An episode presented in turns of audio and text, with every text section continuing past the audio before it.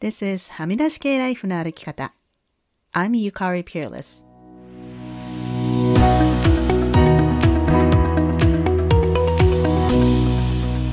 周りが決めた道からはみ出して自分だけの生き方をする人を応援するポッドキャスト。はみ出し系ライフの歩き方。Welcome to episode 240. 皆さんこんにちは。ピアレスゆかりです。2月も終わりですね。毎年のことですけど、あっという間に過ぎていきますよね。ビクトリアは桜のつぼみもちょこちょこ見え始めていますが、今週は寒波が到来してちょっとだけ雪も積もりました。こうやって三寒四温で春に近づいていくんですよね。さて、今週は先週に引き続きサクマグつながりでサクマグのメンバーの宮崎舞さんにお越しいただきました。舞さんはサクマグのコミュニティの中では宮舞さんと呼ばれていますが、彼女が先日書いてくださったエンディングノートについてのエッセイがとっても良かったので、ぜひ詳しいお話をお聞きしたいなと思ってお招きしました。それでは宮舞さんとの会話をお楽しみください。今週のゲストは宮崎舞さんです。どうぞよろしくお願いします。よろしくお願いします。えっ、ー、とですね、宮崎さんって言うとすごく不思議な感じがするんですけど、あの、舞さんは、私、先週のこのポッドキャストのエピソードでは、佐久間さんに来てもらったんですけど、佐久間さんが運営している佐久間具というコレクティブの中では、宮舞と呼ばれている宮舞さんに今日は来ていただきました。で、それはなんでかっていうと、あ、でもその前にちょっと簡単な自己紹介をお願いします。はい。えっ、ー、と、私はまあ日本にあの住んでいまして、えっ、ー、と、今神奈川に住んでるんですけれども、えっ、ー、と、仕事は主にあの広報の仕事をしています。はい、パブリックリレーションですね。えっ、と、今の働いてる会社は、あの、まあ、主にデザイン領域の仕事をしている会社なんですけれども、あの、自社のプロジェクトを作ってるというよりは、まあ、デザインの力で、まあ、いろいろ社会に、まあ、役立つサービスを、あの、展開したりとか、まあ、コミュニティを作ったりとか、まあ、ある時はそのウェブやサービスだったり、まあ、ある時はその都市とか空間だったりみたいなところを、あの、デザインの領域で作っている会社の、あの、広報しています。うん、なるほど、なるほど。はい。今回でも、あの、はい、来ていただこうと思ったのは、そのサクマグで、えっ、ー、と、配信している、まあ、普段は佐久間さんが書いているサクマグ週報っていう、まあ、ほ、まあ、ほぼ週、週報だから、まあ、一週間に一回ぐらい出てくるニュースレターみたいな感じで、でも、まあ、時々、サクマグのメンバーの人が、こう、エッセイみたいなのを書いてくれたりとかするんですけど、それに、あの、宮前さんが、エンディングノートについて書いてくれたのがすごく面白かったので、はい、いや、これはもう、ポッドキャストで話していただこうと思ったんですけど、私ももともと、あの、就活っていうのは結構興味がある人なんですよね。うん、うん、で、じゃあまあ、そうですね。エンディングノートって何っていう人のために、うん、そこからちょっと始めたいんですけど、エンディングノートって何ですか？そうですね。多分そのインターネットで検索をすると、まあ、例えばその自分の死ぬ時というか終末期とかに、まあ、死後にその家族が、まあ、どんな、あの、いわゆる亡くなった時、亡くなった後のアフターケアとして、えっ、ー、と、まあ、どんな手続きが必要なのかとかを、まあ、書き記しておく、まあ、ノートみたいなことであの、出てくると思うんですね。まあ、それノートっていうのは物理的な、あの、まあ、ノートに書く人もいれば、まあ、手紙にしたりする人もいれば、まあ、電子ファイルにしたりみたいなところも、あの、あるのかなと思います。うんうんで、まあ、記述する内容というのは、あの、まあ、人によっていろいろなんですけれども、まあ、例えば自分の資産についてとか、あとはその家族とか親族への、まあ、あの、感謝の言葉だったりとか、うんうん、あと最近多いのが、なんかどうやらそのペットのことまあ、自分があの亡くなった後にペットがまだあの、残っている可能性があるので、まあ、そのペットは、あの、どうしてほしいとか、あとは葬儀のことだったり、納骨のことだったり、みたいなことを、まあ、書くことが多いようですね。まあ、ただ、その、遺言書のような、その法的な効力はないので、それはあくまでもその個人の意思として書き残しておくというような、あの、使い方をしている方が多いようです。なるほど。その、この、エンディングノートのことを宮前さんが知ったのは、うん、いつぐらいのことなんですか？えっと、私今エンディングノートをそもそも書き終えたのが4年ぐらい前なんですけれども、うん、えっと、結構前だ。そうですね。で、それを、まあ、あの、節目というか、半年に1回とか、1年に1回見直して更新を続けてるんですね。で、エンディングノート自体を知ったのは、なので、各1年ぐらい前、5年ぐらい前ですかね。に、えっと、知ったんですけれども、えっと、まあ、その時は知ったというよりも、あの、いろいろなこう自分が人生の中で少しこう、もやもやしていることがあって、うん、それを、あの、整えるというか、あの、前に進むためにもしかしたらエンディングノートが役に立つというか、ツールとして、あの、いいんじゃないのかなっていうふうにして書き始めたっていうのが理由ですね。なるほど。面白い。うんうん、まあ、日本、日本語でもその就活っていうのはもう多分、この、最低は10年はもうみんな知ってたと思うんですけど、20年はいくかな就活っていう言葉が出始めて。うんうんだからまあそのね、コンセプト自体はそんな珍しくないと思うんですけど、私はそのエンディングノートっていう言葉を今回初めて聞いたんですけど、でも本当、あの、このサクマグの宮前さんが書いてくれた投稿は、あの、後でリンクを貼りますので、皆さんに詳しいことを知りたい人、なんか本当に何を書いてるのっていうのが気になる方は、ぜひぜひ見ていただきたいんですけれども、特にペットとか本当確かにね、うん、あの、昔はやっぱりその 自分が亡くなったら、まあね、その、所有物みたいなの全部その子供に行くとか、まあ家族に行くとか、うん、私もそういうのがすごい、まあちょっと気になっていて、例えば、もう今だって若い人ってもう Z 世代の人とか、その親が使ってたものとかいらないんですよね。うん、あの、よくこっち、まあ日本もそうだと思いますけど、北米とか多分ヨーロッパとかでも、それこそなん、あの、なんだっけ、何点セットのこう、お皿とかあるじゃないですか。いわゆるチャイナっていうね、ねこう、てか、うんうん、多分ウェッジウッドとかすごい、すごいこう、高いのもあるんだけど、なんかその、物の価値は多分あるんだろうけど、その、子供にそれが、子供たちがそれが欲しいかっていうと、多分ね、なんかスタイルとかの問題もあるし、もういらないし、まあ場所がないっていうのもありますよね、最近の若い人。うん、うん、そ、それをなんか保管しておく場所もないし、それだったらもうなんか、なんか、なんだろう、メルカリとかで売ってお金にするとか、うん、そうなるから、私も本当、もう私は、あの、しばらく死ぬ予定はないけれども、うんうん、私も本当子供に何を残そうとかも全然考えてないし、まあ、その写真とかはね、ありますけど、なんかその、なんか置物とかそういうのだけは絶対残さないようにしようと私も思ってるんで、私も常にうちの夫にも私が死んだら日本語の本は全部友達とかにあげてねって言って、うちの子供たち日本語読めないから。うんうん、でもでもそういうのは書き留めておくっていうのはすごくいいですよね。そうですね。あとはその物理的な処理もそうなんですけど、うん、最近だといわゆるそのデジタルデバイスの扱いそうか。うんうんうん、とか、あとその自分が持ってる、その、ハードディスクであったりとか、うんうんうん、そういうものをどどうしたらいいのかみたいなところとか、あとはそのアカウントの管理を、例えばその父だったり母だったりみたいなところしか知らない、俗人化されているものを、あの、もうそのパスワードが、その、例えばアップルなんかに iPhone とかの開示を求めても、すごい手続きがめんどくさかったりするじゃないですか。なので、そういうパスワード関係も私は結構個別に全部書き残してたりとか、うんうん、あとはそのサブスクの契約だったりも自動的で落ちちゃったりとか、あとはその、いわゆる資産の中で言うと、口座もそうだし、例えば投資関係とか、うんうん。ものも、誰がどういうふうにやってるか家族でも知らなかったりするので、自動的に預金から落ちちゃう状態みたいなのも、やっぱり一方で社会現象としては、社会課題としてはあるので、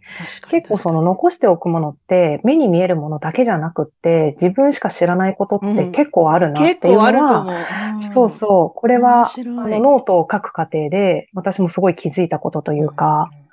その、できるだけそういう負荷を、その、遺族にさせたくない。もしくは遺族というか、遺族か、まあ、あとは知人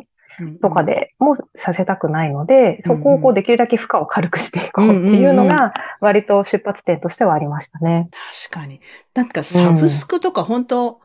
すごい個人的なものもあるじゃない、まあなんかネットフリックスとかならまだ、ね、あ、多分ネットフリックスのアカウントあるなぐらいは分かってても、うんうん、な、なんだろうな、例えば女性とかだったら、なんかサプリとか、粧品とか、ね、なんか月に一回送られてくるとか、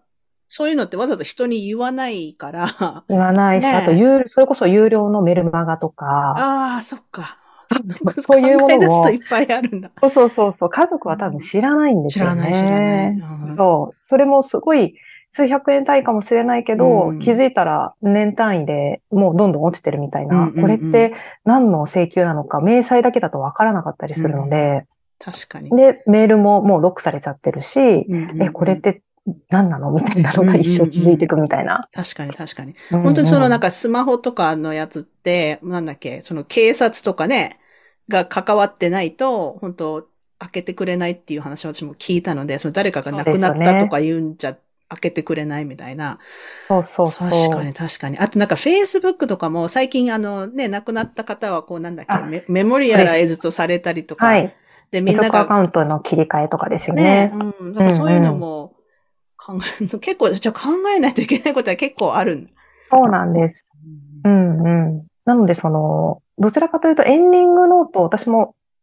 書くってなった時に、最初に自分の中でどういうスタンスを取っていくのかっていう、その下準備にすごい時間かかるわけですよね。なので書くっていうこと自体は多分そこまで、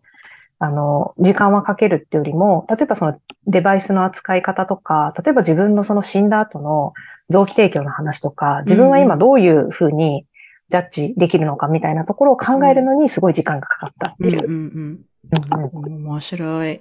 うんや、でもその、さ、あの、宮前さんのやつを読んで、私は面白いなと思ったのは、書くときに、ホテルに缶詰にして書いたっていう、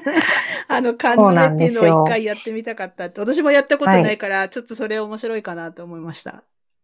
そうなんです。なんかその、家で、こう、日常の中に埋もれてか書くにはちょっとヘビーな内容だったりするし、うん。あの、その下準備をある程度ガッと、あの、ここまでにやろうって、ここからは書き始めようっていう期間がちょうど年末に差し掛かっていたので、もうあの、田舎に帰る帰省の前日にホテルを取って、うんうん。これを書き上げたら帰ろうみたいな形で、もうどこかでは一旦書き上げるっていうことを、うん、うんあの、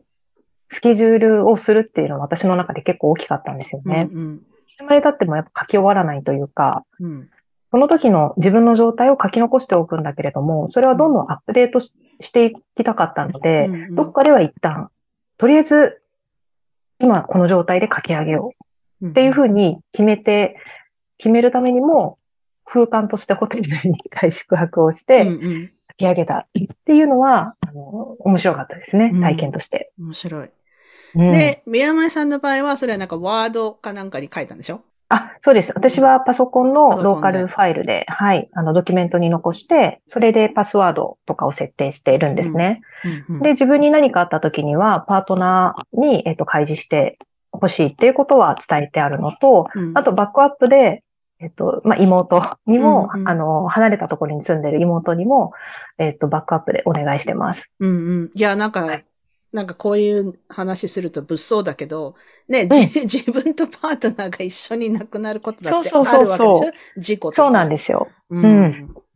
そうなんです。なんで、そういうリスクはもういろいろあるし、うん例えば手紙で残しておいても、それがね、火災とかで燃えちゃったりとか、うん紛失することだってあるので、完璧ではないとは思うんですよね。うんなので、絶対に残しておきたければ、それこそ法的に、例えば外部の弁護士に委託するとか、そういうこともできるとは思うんですけど、多分私の場合は、その、絶対にそれを実行してほしいかというよりも、自分の中で今何が、どういうものに、例えばお金を払って、どういうものにこう選択と集中を持っていきたいのかみたいなことを頭の整理ができたっていうのと、あとは、やっぱりその、寿命という意味ではまだ30代だけれども、うん。やっぱり昨今のそういう紛争であったり戦争であったりとか、その感染症だったりっていうので、まあ、いつ何時自分も明日が迎えられるかわからないかったりするので、まあ、そういう時のために何か今自分に起きたとしても、手紙があるとか、うんうん何か家族に伝える手段があるっていうふうに考えると、すごくこう楽になったんですよね、自分自身が。なので、あの、絶対にこう残しておきたいのであれば、またあの別の手段を取ればいいとは思うんですけど、うんそういうこう精神の、あの、エコロジカルな意味としても私はやってよかったなと思います。うんうん。私もやろう。え、めやまやさんは、い、あ、なんだっけ？一緒って今言いそうになって、一緒じゃない。はい。えっとエンディングノートあのー、あれなんだっけ？ウィルって日本語でなんだっけ、日本語出てこない。ウィル、遺緒、あ、ごめんなさい、遺言状だ。言状。うんうん。遺言状みたいなのは作ってます。その、ちゃんとその法的拘束力がある。それは作ってないですね。うん。それは、理由としては、私は一応結婚はしているんですけれども、子供はいないんですね。ん。なので、えっと、まあ、自動的にというか、もし亡くなった場合には、まあ、そのパートナー夫に、まあ、多分資産が、まあ、自動的というか、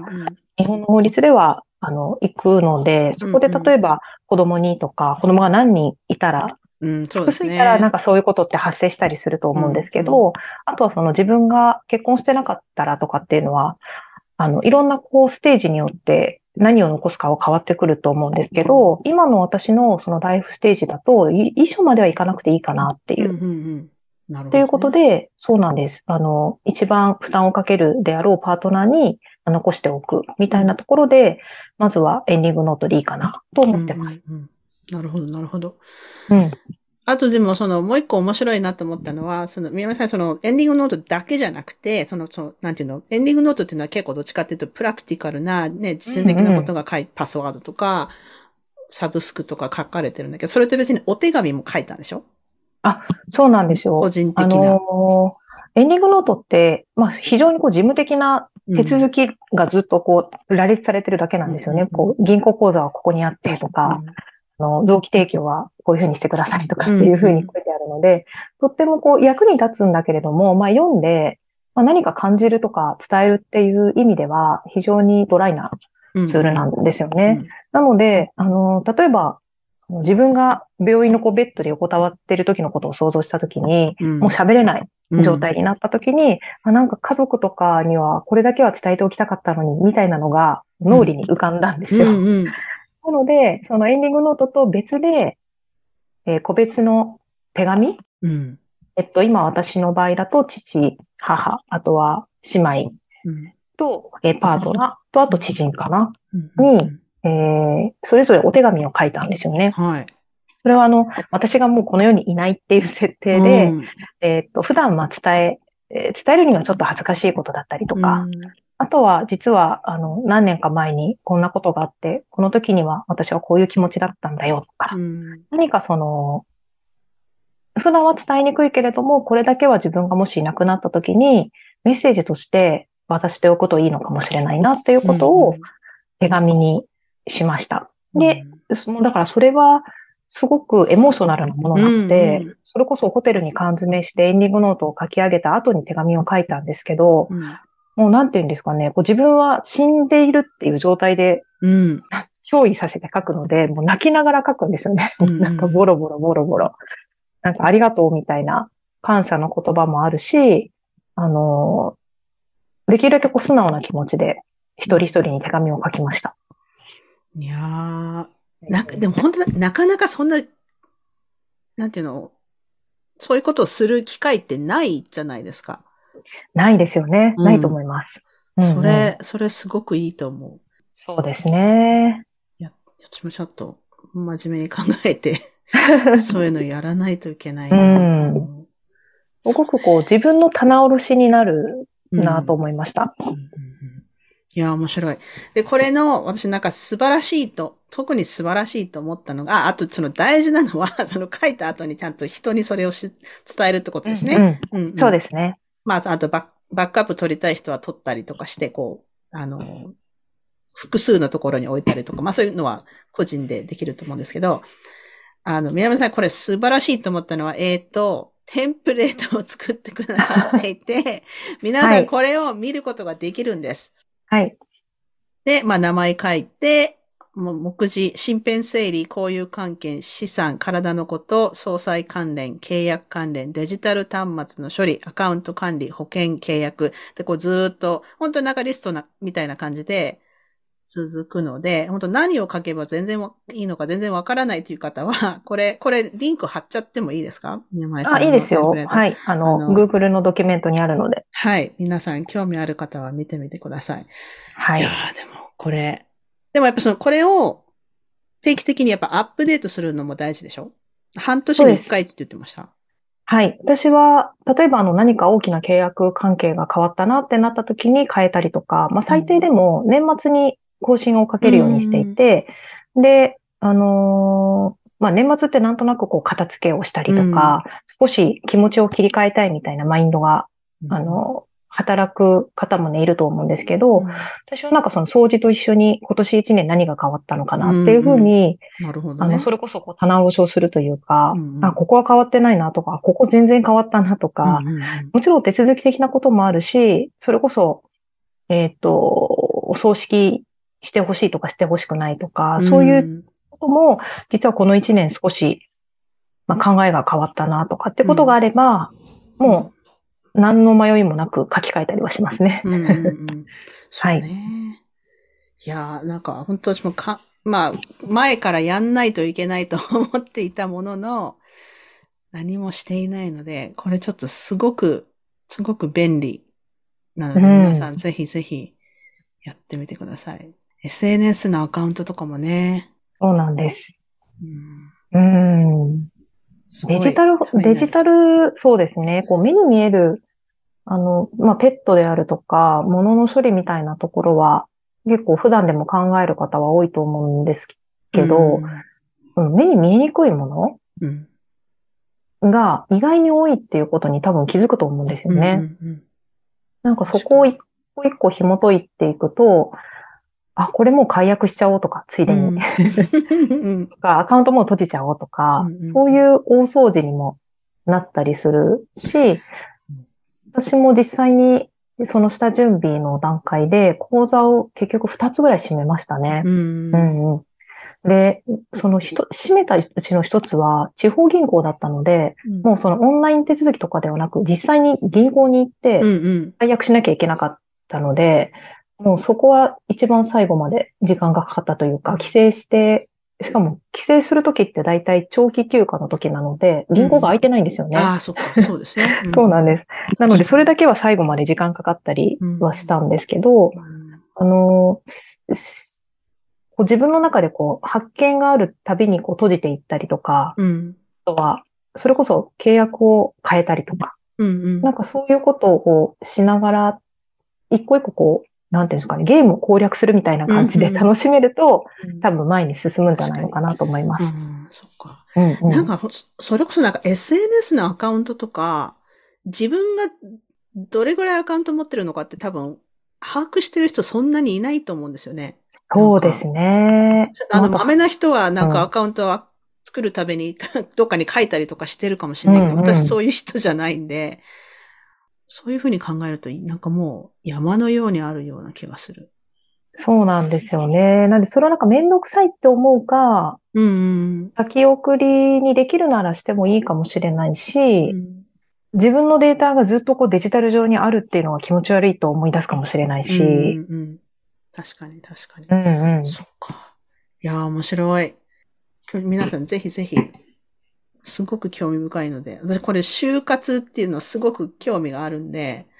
もっとこういう話をしていきたいなと思うんですけど、そうしたらですね、ちょっと宮前さん質問コーナーに入ります。はい。OK。これは前もってお知らせした質問だと思うんですけど、これまでに直面した最も大きな試練は何でしたか？そしてそれをどうやって乗り越えましたか？そうですね。ちょっと待ってくださいね。試練。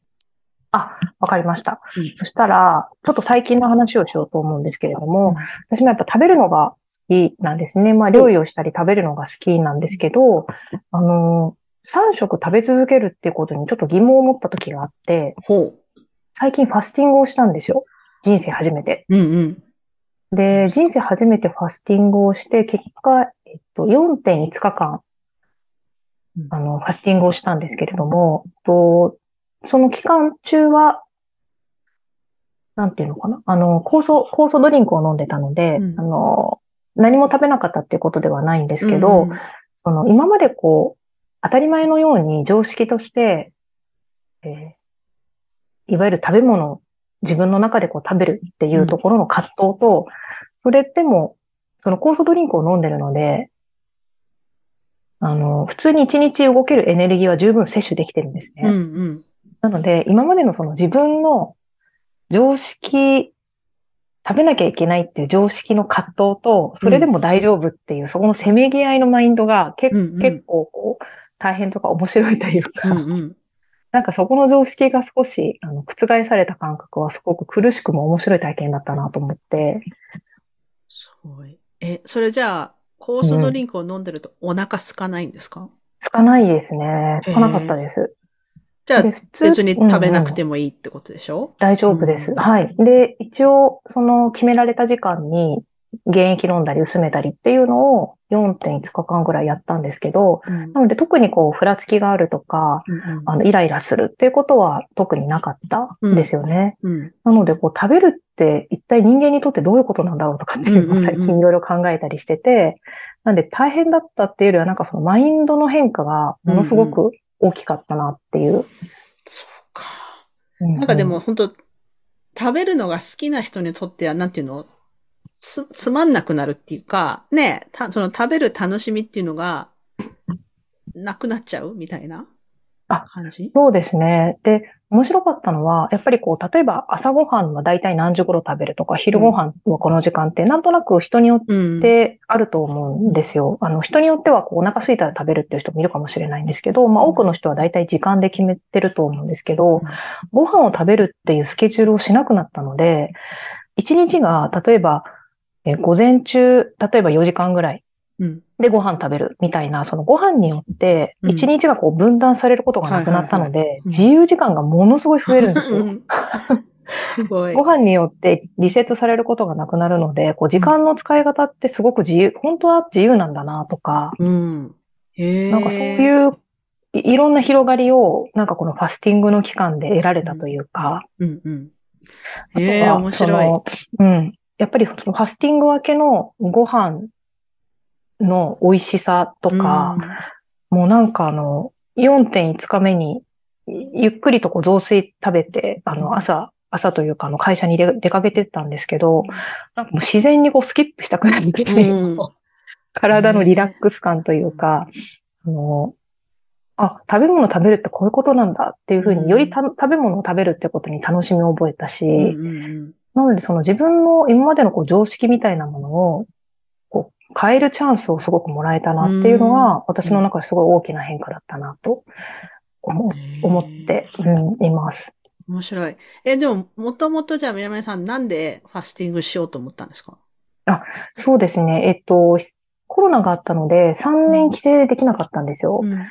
で、大体帰省すると、まあ1年に1回ぐらいの頻度で両親と会ったりするのえで、、宮前さんに、あのお、おお国はどこですか？私は愛知県ですね。あ、なるほど。はい。はい。で、やっぱりまあ、田舎に帰省すると、もう、毎食、毎時、いろんなものを出されるわけですよ。うんうん、わかります。だいたい体重が少しオーバーして帰ってくるので、うん。まあ今年3年ぶりに帰るし、うん。まあ予定通りオーバーするだろうと思ったので、ちょっとこう接触をしようっていうところもあって、まあなんかあのずっと聞いてたファスティングにちょっと挑戦してみようかなっていう時期を、なんとなくこのタイミングだったらできるかもと思って、帰ってきて、あの、2月にやったっていう感じですね。うんうんそっか。私もやったことないんですけど、お腹空かないんだったらやってもいいかなと思う。つやっぱお腹をすすくのが、やっぱり、なんていうの？苦手っていうか、それがこ怖いっていうか、はい。ね、やっぱりその、その空腹っていうのはやっぱり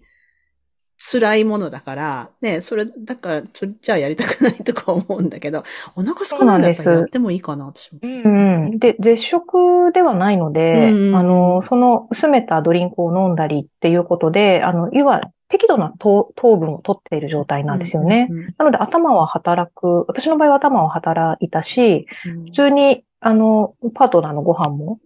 作ってたので、そのあ、そう間。はい。あの、まあ、うん本人は、本人も作るんですけど、うん朝食は一応、あの、ルールーチンで私が担当してたので、うんそこは、あの、抜くことなく、普通に出しても、なんで相手だけ食べてるんだ、みたいなこともならなかったし、へ人によると思うんですけど、私は、うんうんあの、思ってたよりも自分には合ってたかなと思います。ーいやなんかめちゃめちゃ気になってきた、ちょっとう。んうん。いや、ちょっ面と、白いです。今度詳しく教えてください。ぜひ。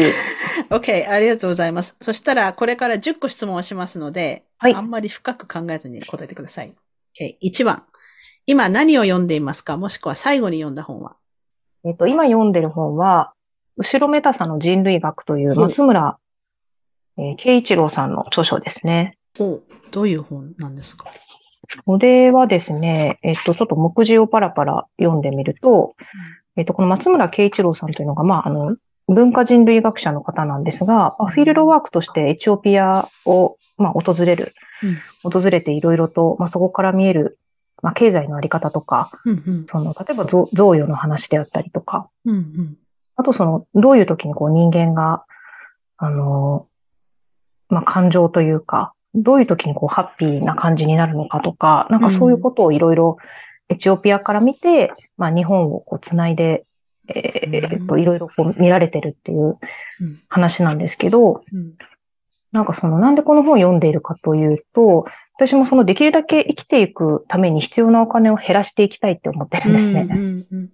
それは、あのーなんかその自分の報酬をどんどん上げていきたいというよりは、まあ、できるだけエコに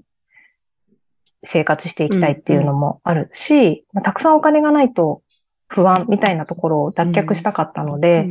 自分にはなんかどういうサイズの幸せがあればいいのか、みたいなところを知る手がかりになるのかなと思って、なんか最近はこういう人類学の本を少し手にする機会が多いですね。なるほど。面白そう。ありがとうございます。はい。OK。えー、じゃあ2番。飽きずに何度でも見れる映画は何ですか？飽きずに何度でも見られる映画。あ、えっ、と、これはスタジオジブリの映画ですね。うんナウシカ。ああナウシカ。はい。ナウシカ見てないな。本当ですか？人生で一番見てると思います。うん特に日本人は、なんかテレビとかで何回もやってるっていうのもあるし。そうですねうんうんはいいいですね。また見たくなった。ありがとうございます。三つ目、えー座右の銘は何ですか、座右の銘。うんすみません、あんまり考えてなかった。座右いや、いや。考えてなくて、考えてなくていいです。はい 座右の銘。なんかこう、好きなモットーとか、うん好きな言葉とかでもいいんですけど。そうですね。まあ、生きてるだけで丸儲けみたいなことですかね。うん感覚としては。うんうん。私もそれ、結構好きで、なんか、うん明石家さんまという人が言ったにしてはめちゃめちゃ深い言葉だって思うんだけど、本当深い、本当に生きてるだけで、私はそれも思います。うんうんうんうん。ありがとうございます。OK、じゃあ4番。何が怖いですか？怖いものは何ですか？ああ、怖いもの。そうですね。今は、あの、パートナーとの生活がすごく私の中で、まあ、欠かせないというか、あの、面白い、毎日面白くしてくれるなと思っているので、まあ、やっぱりそのパートナーとの時間がなくなるってなると、少しこう、ちょっと、うん。あの、どうしたらいいんだろうっていう気持ちにはなるかもしれないですうんうね。ん。なるほど。うんなるほど。OK、じゃあ5番。今までに人に言われたことで心に残っている言葉はありますか？まあいいことでも悪いことでも。そうですね。二つあって、えーっと、一つは、仕事をしていた相手からだったんですけれどもうん、なんかこう、辞めるときに、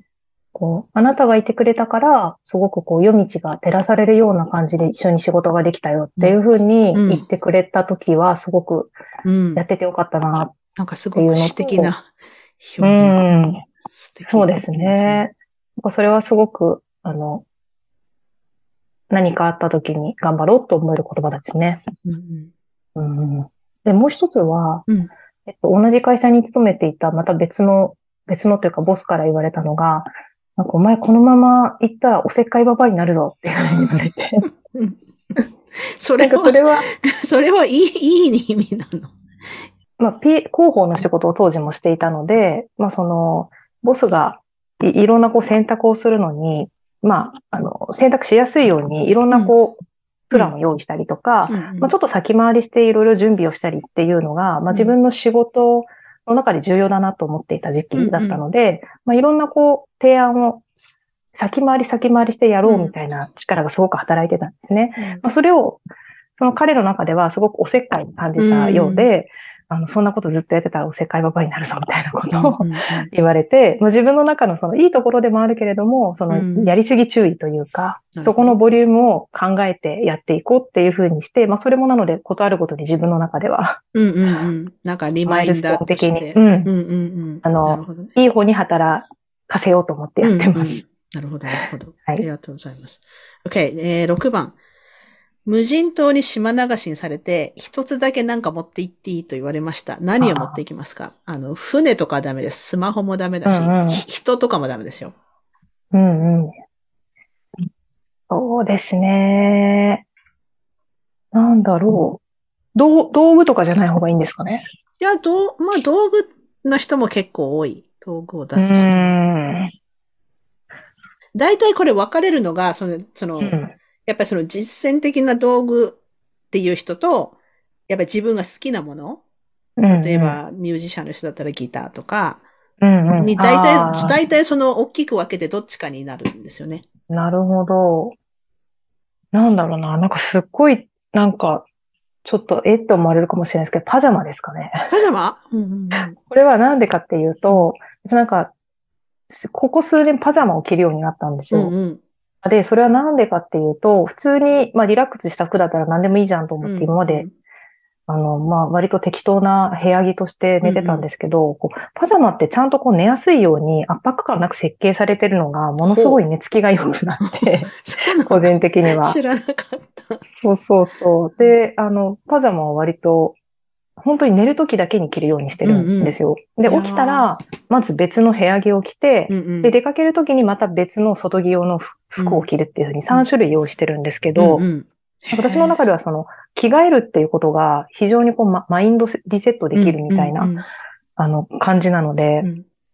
睡眠、い良い睡眠をとるっていうのが今、私の中のモチベーションの一つでもあるので、こう寝る、寝る、ちゃんとした、うんうんスタイルをなんかそ、こうそうね。用意したないんかそみたいな。のためにうんうん。特別に用意してるっていう、やっぱりその、そう。それはやっぱりマインドフルネスじゃないけど、うんうんうんね、それそのために、なんか何でもいいよ、別に T シャツとかでもって言うんじゃなくて、ちゃんと、ちゃんとパジャマを着るっていう。それすごくいいですねそうです。。そうですね。なんで出張行くときもパジャマを最近持ってってるし、ちゃんと自分の、あの、多分寝具は向こうで用意されてるんですけど、うんうん。着やすいパジャマを持っ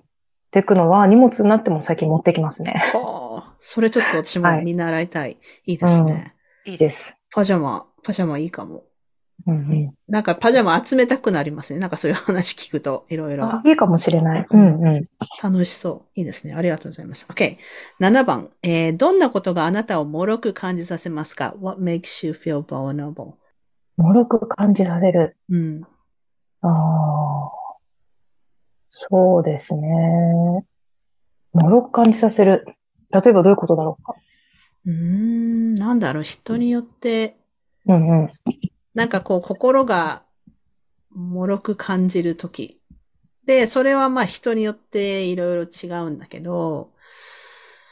どう、どういう答えが今まであったかな？まあ、それこそ、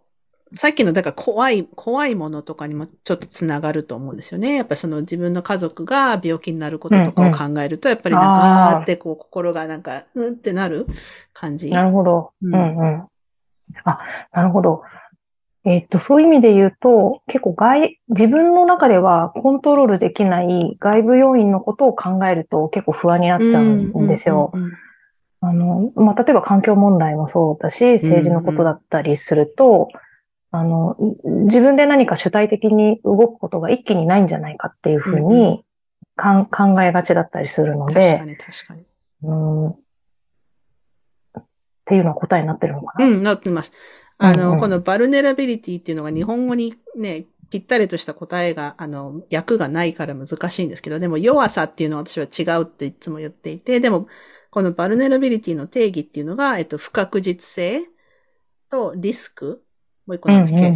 あー不確実性。あとは生身を晒すこと。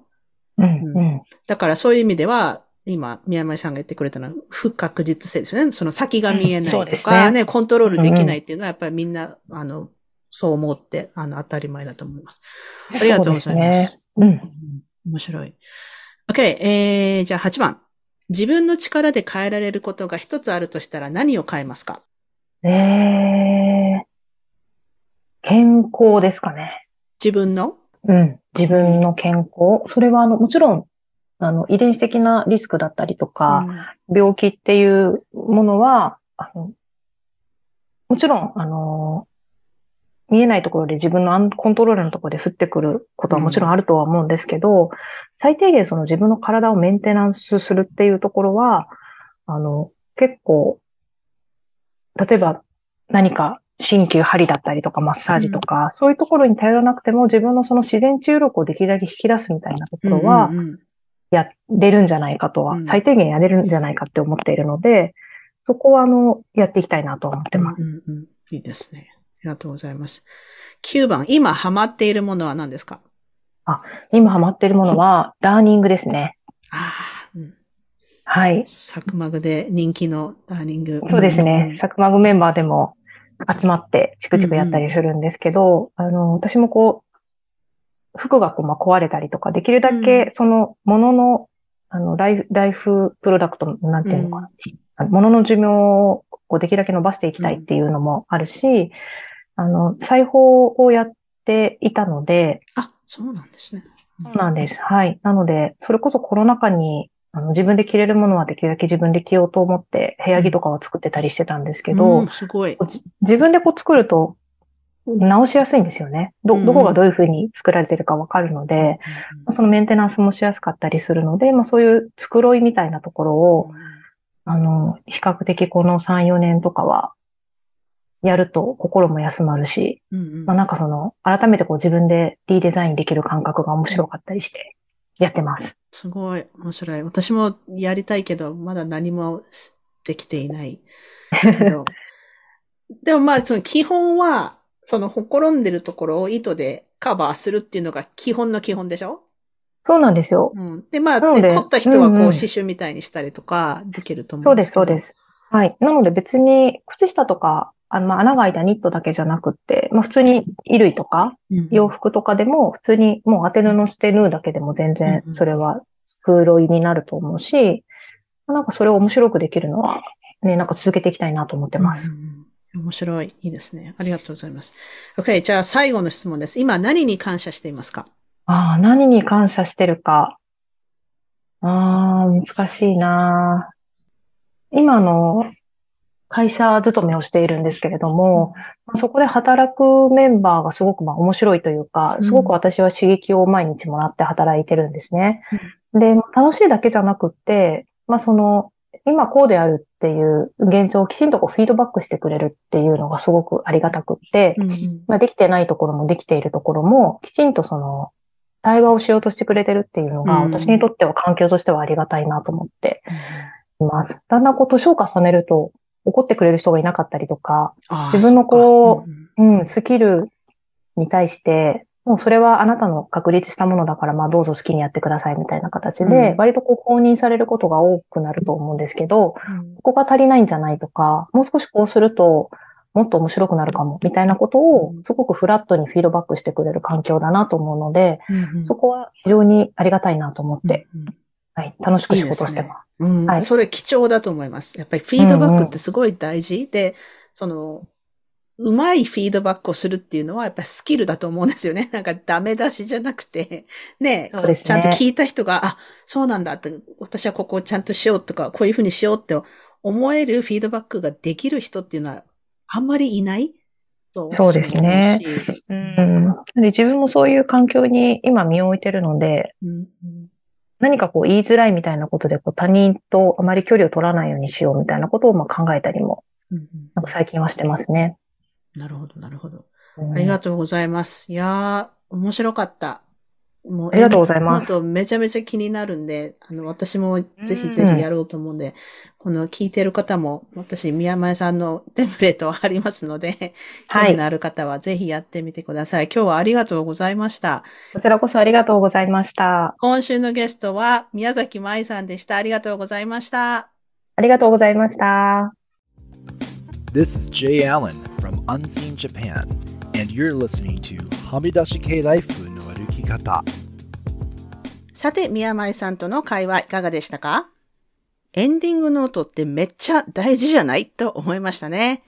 宮前さんが書いてくださったエンディングノートのテンプレートは、このエピソードの詳細欄に貼ってありますので、興味のある方はぜひ見てみてください。私も近いうちに書いてみようと思っています。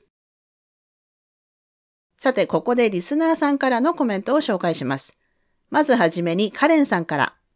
これはちょっと前の第236回、日本社会に蔓延する闇の力とはを聞いてくださっての感想です。こんにちは。日本はもうすぐ春を迎えます。私が鹿児島から関東に越してきて、早くも1年が経とうとしています。ゆっくりとはみらいを聞くことすらできず、慌ただしい毎日でしたが、ここ最近、ようやくはみらいをのんびりと聞けると、ポッドキャストを少し前から立ち上げ、通勤の傍らはみらいを聞いては、ニタニタしたり、うなずいたりする時間が増えました。今回の感情を押し殺さないお話、つくづく大事だなと思い、2回聞いても、なお、全くだと思うことがあり、これはやっぱり感想として送らなきゃとメールをすることにしました。日本人は特に感情を押し殺す。我慢をする。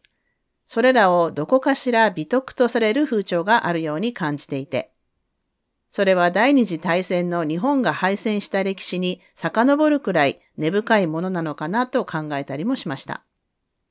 感情を押し殺して生きてきた人の悲しみや辛さを思うと胸が張り裂けそうになりますが、それを美徳とでもしなければ生きる希望や明日への不安を拭い去ることができない時代もあったのだと思います。願わくば二度とそんな悲しい時代が来ないことを祈りたいと私なりに感じながら聞いていました。長々と大変失礼いたしましたが、今回はどうしても今の気持ちをお伝えしたくて、感想として送ることにしました。皆さんもおっしゃっていますが、私もゆかりさんの最後に流れるメッセージが大好きです。ハミライファンとして陰ながら応援しています。お体どうぞご自愛くださいませ。そしてこれからもみんなに勇気と知性、そして新しい世界の扉を開けてくれる素晴らしいエピソードを配信していってください。カレンより。ということで、カレンさんありがとうございます。感情を押し殺しがちな日本の文化。これは本当誰かね、一人のせいではなくて、おっしゃる通り戦争や敗戦などの長い歴史の中で、こう、感情を思ったままに表現することがはばかられたという、これ本当ね、国全体のトラウマだと思うんですけれども、それも大きな原因の一つだと思っています。それを今私たちはブッククラブやこのポッドキャストなどで unlearn こう忘れようとしているところなんですよね。で、まあもう少し時間はかかると思います。それからこちらはマメタンさんからいただきました。ゆかりさんこんにちは。26歳東京在住マメタンと申します。コロナ禍でポッドキャストやラジオ番組にはまり、はみらいに出会いました。フェミニズムをはじめとする人権問題、日本の文化や政治への違和感を言語化してくれるゆかりさん、そしてゲストの皆さんをとてもリスペクトしています。そんなゆかりさんにお伝えしたいことがあり、初めてメールさせていただきました。実は4月に行われる統一地方選挙に住んでいる地域から無所属で立候補することにしました。対策待ったなしの気候危機、森吉郎氏をはじめとした政治家の度重なる女性蔑視、いつまで経っても実現しない同性婚、原発問題、若い人の孤立や自殺率の高さ、憲法改悪で戦争できる国になってしまうかも。そんなこの国でもう国外逃亡しようかと何度も思いましたが、今逃げてもこの先ずっと苦しむことになるのでは。それだったらチャレンジする人生を選びたいと一年発起することにしました。文面にするとあっさりなのですが、決断した後も迷ったり落ち込んだりという日々が続いていて、なかなか精神的に安定しませんでした。でもその度にブレネーの言葉を思い出しています。快適さよりもチャレンジする人生を選ぶ。私は価値がある。私は勇気がある。マントラのように唱えながら政治活動に背を出しています。ハピネスジャーも今年から始め、日々のちょっとした嬉しいことを記録することで、些細なことに感謝する習慣ができてきたのではないかなと思っています。日本の政治活動は本当にハードルが高いです。供託金の支払い、公職選挙法はルールが厳しすぎる。地盤、カバン、看板は一つもない私のような素人は正直立候補すら難しいです。しかしその慣習に切り込みたいと思っています。選挙に出ることは特別なことではなく、私たちに保障された権利の一つなんだと訴えたいし、私のように体力や精神力に自信がなくても、立候補をすることもできると示したい。若い人や女性などがもっともっと政治の場に出て行って、カッコ、イコール、アリーナに出て行って、過去閉じる、当事者の声を反映できたら、今よりちょっとずつ生きやすくなっていくんじゃないかなと思います。選挙まではあと2ヶ月。泣いても笑っても終わりがあるものですよね。ハミライとブレネーの言葉を胸に全力で頑張ります。終わったらご報告させていただきますね。ということです。マメタンさん、ありがとうございます。素晴らしいですね。これ読んだ時も拍手したくなりました。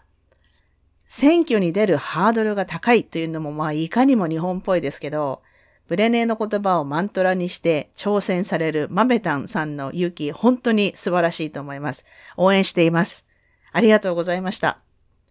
日本の皆さんもぜひ4月の統一地方選には投票に行ってくださいね。私も今度の選挙からようやく在外選挙ができるようになります。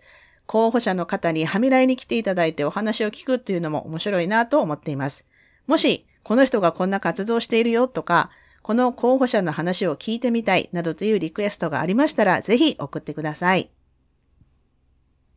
さて、それでは今週のポジティブです。今週のポジティブは、この週末、ウィニペグから詩人の友達がビクトリアに来ていたので、彼女の詩の朗読に行って、翌日はもう一人アーティストの友人と三人でお寿司を食べに行って、その後彼女のスタジオを見せてもらったことです。私は趣味で水彩をやっていますけれども、このアーティストのお友達はもう何十年も絵を描いているベテランですので、いろいろ教えてもらってインスパイアされました。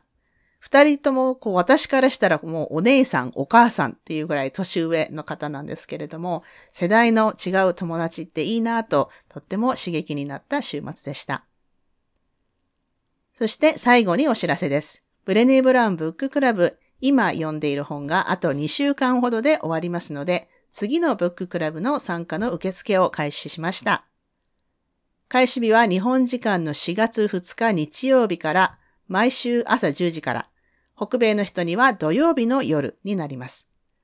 サマータイムが始まりますので、時間がこれまでより1時間ずれて、西海岸の人は夕方6時から、東海岸の方は夜9時からになりますのでご注意ください。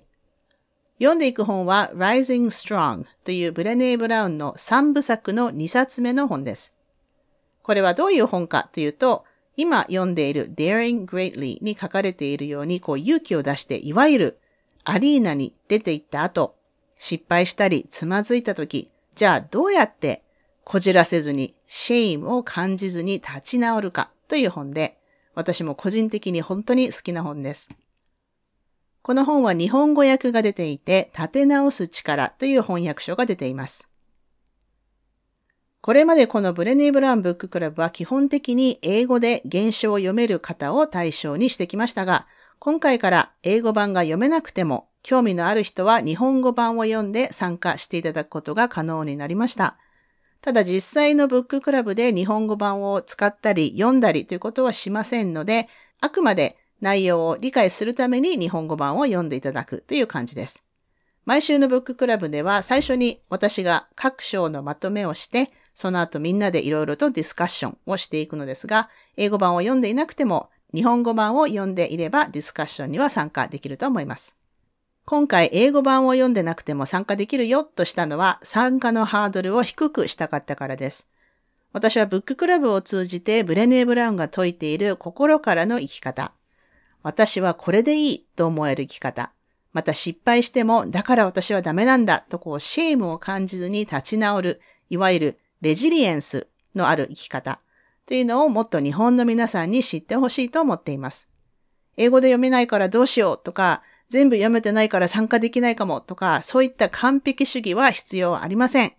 今やっているブッククラブでも今週時間なくて読めてませんという人がいても、ディスカッションの参加はいつでも歓迎なので、ブッククラブ参加者の裾野を広めたいなと思ってやってみることにしました。